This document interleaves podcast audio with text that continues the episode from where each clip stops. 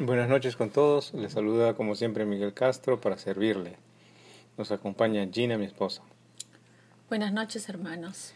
Muchas gracias, Gina, por estar esta noche con nosotros. Eh, continuamos con el Evangelio cronológico de Jesús. Este día se trata de la revelación a José. Oremos juntos.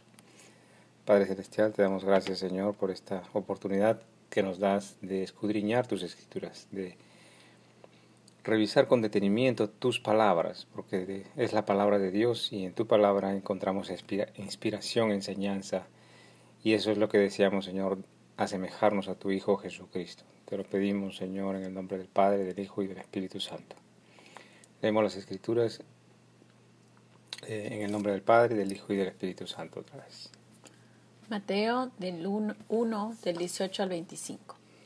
El nacimiento de Jesucristo fue así estando desposada María, su madre, con José, antes que se juntasen, se halló que había concebido del Espíritu Santo. Ya habíamos comentado de que María y José estaban ya casados, pero no habían tenido convivencia, como era la costumbre judía, hasta por espacio de un año, y por lo tanto no había, no había habido unión carnal. Sin embargo, José y María son marido y mujer en términos legales. La escritura dice que se halló que María había concebido del Espíritu Santo. Creer en la concepción virginal es para los que creemos en el reino de Dios. Bienaventurados los que creemos que para Dios todo es posible. José su marido, como era justo y no quería infamarla, quiso dejarla secretamente.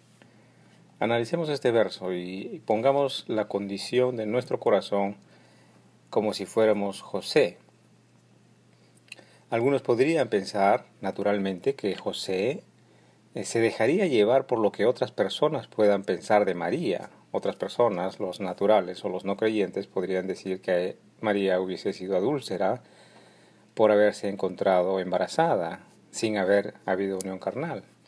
Cualquier persona natural, malvada, pensaría y hablaría mal.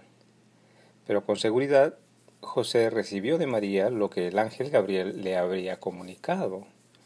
Siendo María la esposa de José, María le habría comunicado lo que el ángel Gabriel le había dicho.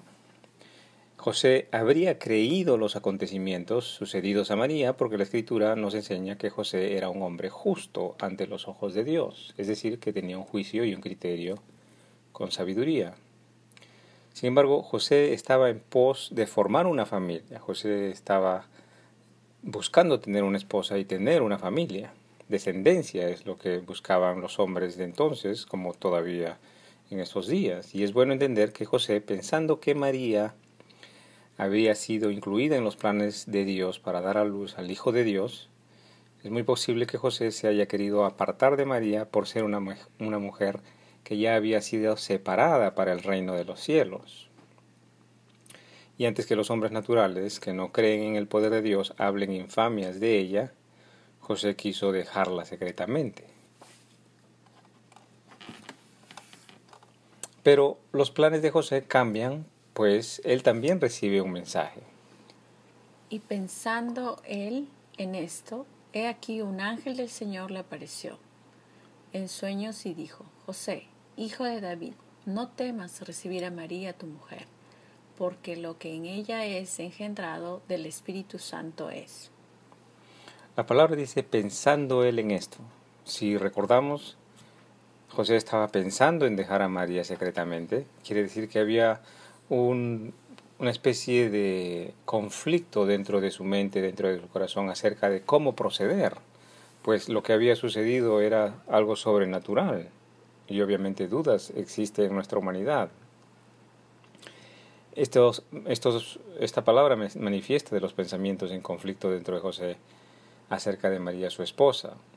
Esta situación no es fácil de discernir. Muy probablemente José haya estado orando por dirección y guía del Padre Celestial para decidir acerca de esta situación. Un ángel se le apareció en sueños. Este es uno de las, de las vías de comunicación del reino de los cielos para con nosotros los mortales. Con seguridad que este sueño fue muy claro y preciso en la conciencia de José. El ángel le identifica a José como hijo de David, haciendo referencia a que José es de la descendencia del rey David y que lo que ha de anunciar el ángel tiene que ver con la profecía mesiánica. El ángel, en sus palabras, le da la confianza, la certeza, la seguridad de que tomando a María, es decir, corrigiendo su forma de pensar, corrigiendo su camino, tomando a María como su esposa, todo estaría en las manos de Dios, que Dios estaría a cargo y que corrigiendo este camino era la perfecta voluntad de Dios tomar a María como su esposa. Entonces, José, ¿cómo se sentiría? Estaría más confiado, ¿verdad? Obedeciendo el consejo de Dios en vez de seguir su propia elección, que era pues dejar secretamente a María. Él era un hombre justo, por eso es que él decide obedecer a Dios, por encima de su propia voluntad. Sus preocupaciones acerca de María, por ejemplo, de las infamias, de lo que los que no creyentes, los no creyentes eh, dirían acerca de María, ahora que José asume la paternidad de Jesús, pues se desvanecerían, ya no habrían infamias, porque José se haría cargo de la paternidad. José, perteneciente al linaje de David, sería el padre que criaría al Hijo de Dios, Jesucristo, nuestro Señor. Y José también tendría descendencia en María, tal como le confirmó el ángel, no temas recibir a María, tu mujer. Y dará a luz un hijo, y llamará su nombre Jesús, porque él salvará a su pueblo de sus pecados. Tal como sucede todavía en algunas culturas como la hebrea, es el Padre el que da el nombre al niño, por eso es que el ángel anuncia las palabras del Padre Celestial. La voluntad de su Padre, el Padre Celestial, es que el nombre de la criatura haya sido Jesucristo, ¿no? Jesús, perdón, ¿Qué significa Dios salva. Probablemente la primera vez que José escuchó el nombre fue por encargo de María, pues María, a María se le apareció el, primero el ángel. Pero luego en este sueño José confirma el nombre de Jesús y por ende la voluntad del Padre Celestial. Nótese de que el ángel da una información que hasta el momento nadie conocía, pero revisemos el detalle de lo que dice el ángel. Jesús, el niño, salvará al pueblo de sus pecados. El alcance de lo que dice el ángel, entendemos hoy que no solamente significa que murió en la cruz derramando su sangre bendita para perdón de los pecados, sino que Jesús hoy mismo, en este momento, le puede salvar a usted de la ira, el rencor, la lujuria, la depresión, el desamor, la frustración, la avaricia, la codicia y las palabras faltas de sabiduría. Le puede salvar de sus pecados si usted le deja espacio en arrepentimiento en su corazón. Todo esto aconteció para que se cumpliese lo dicho por el Señor por medio del profeta cuando dijo, He aquí, una virgen concebirá y dará a luz un hijo y llamará su nombre Emmanuel, que traducido es Dios con nosotros. Nótese bien que estos dos últimos versos son los que dice el Espíritu Santo a través de Mateo. Pregúntese usted, ¿es el Espíritu Santo conocedor del Antiguo Testamento? ¿Conoce el Espíritu Santo las profecías y las promesas de Dios? Pues sí, ¿verdad? La, ahora la pregunta sería, ¿las conoce usted? Nuestro consejo es que no se limite a conocer únicamente lo que los asalariados enseñan, sino que acérquese a conocer más profundamente las escrituras por aquellos que en realidad tienen amor por usted y que en realidad desean que haya santidad dentro de usted, semejanza con Cristo Jesús dentro de usted. Aleluya, la gloria sea para Dios. Y despertando José del sueño, hizo como el ángel del Señor le había mandado y recibió a su mujer. José obedece por encima de su propia voluntad la voluntad del Padre Celestial traída por el mensajero de Dios. José recibió a María su mujer.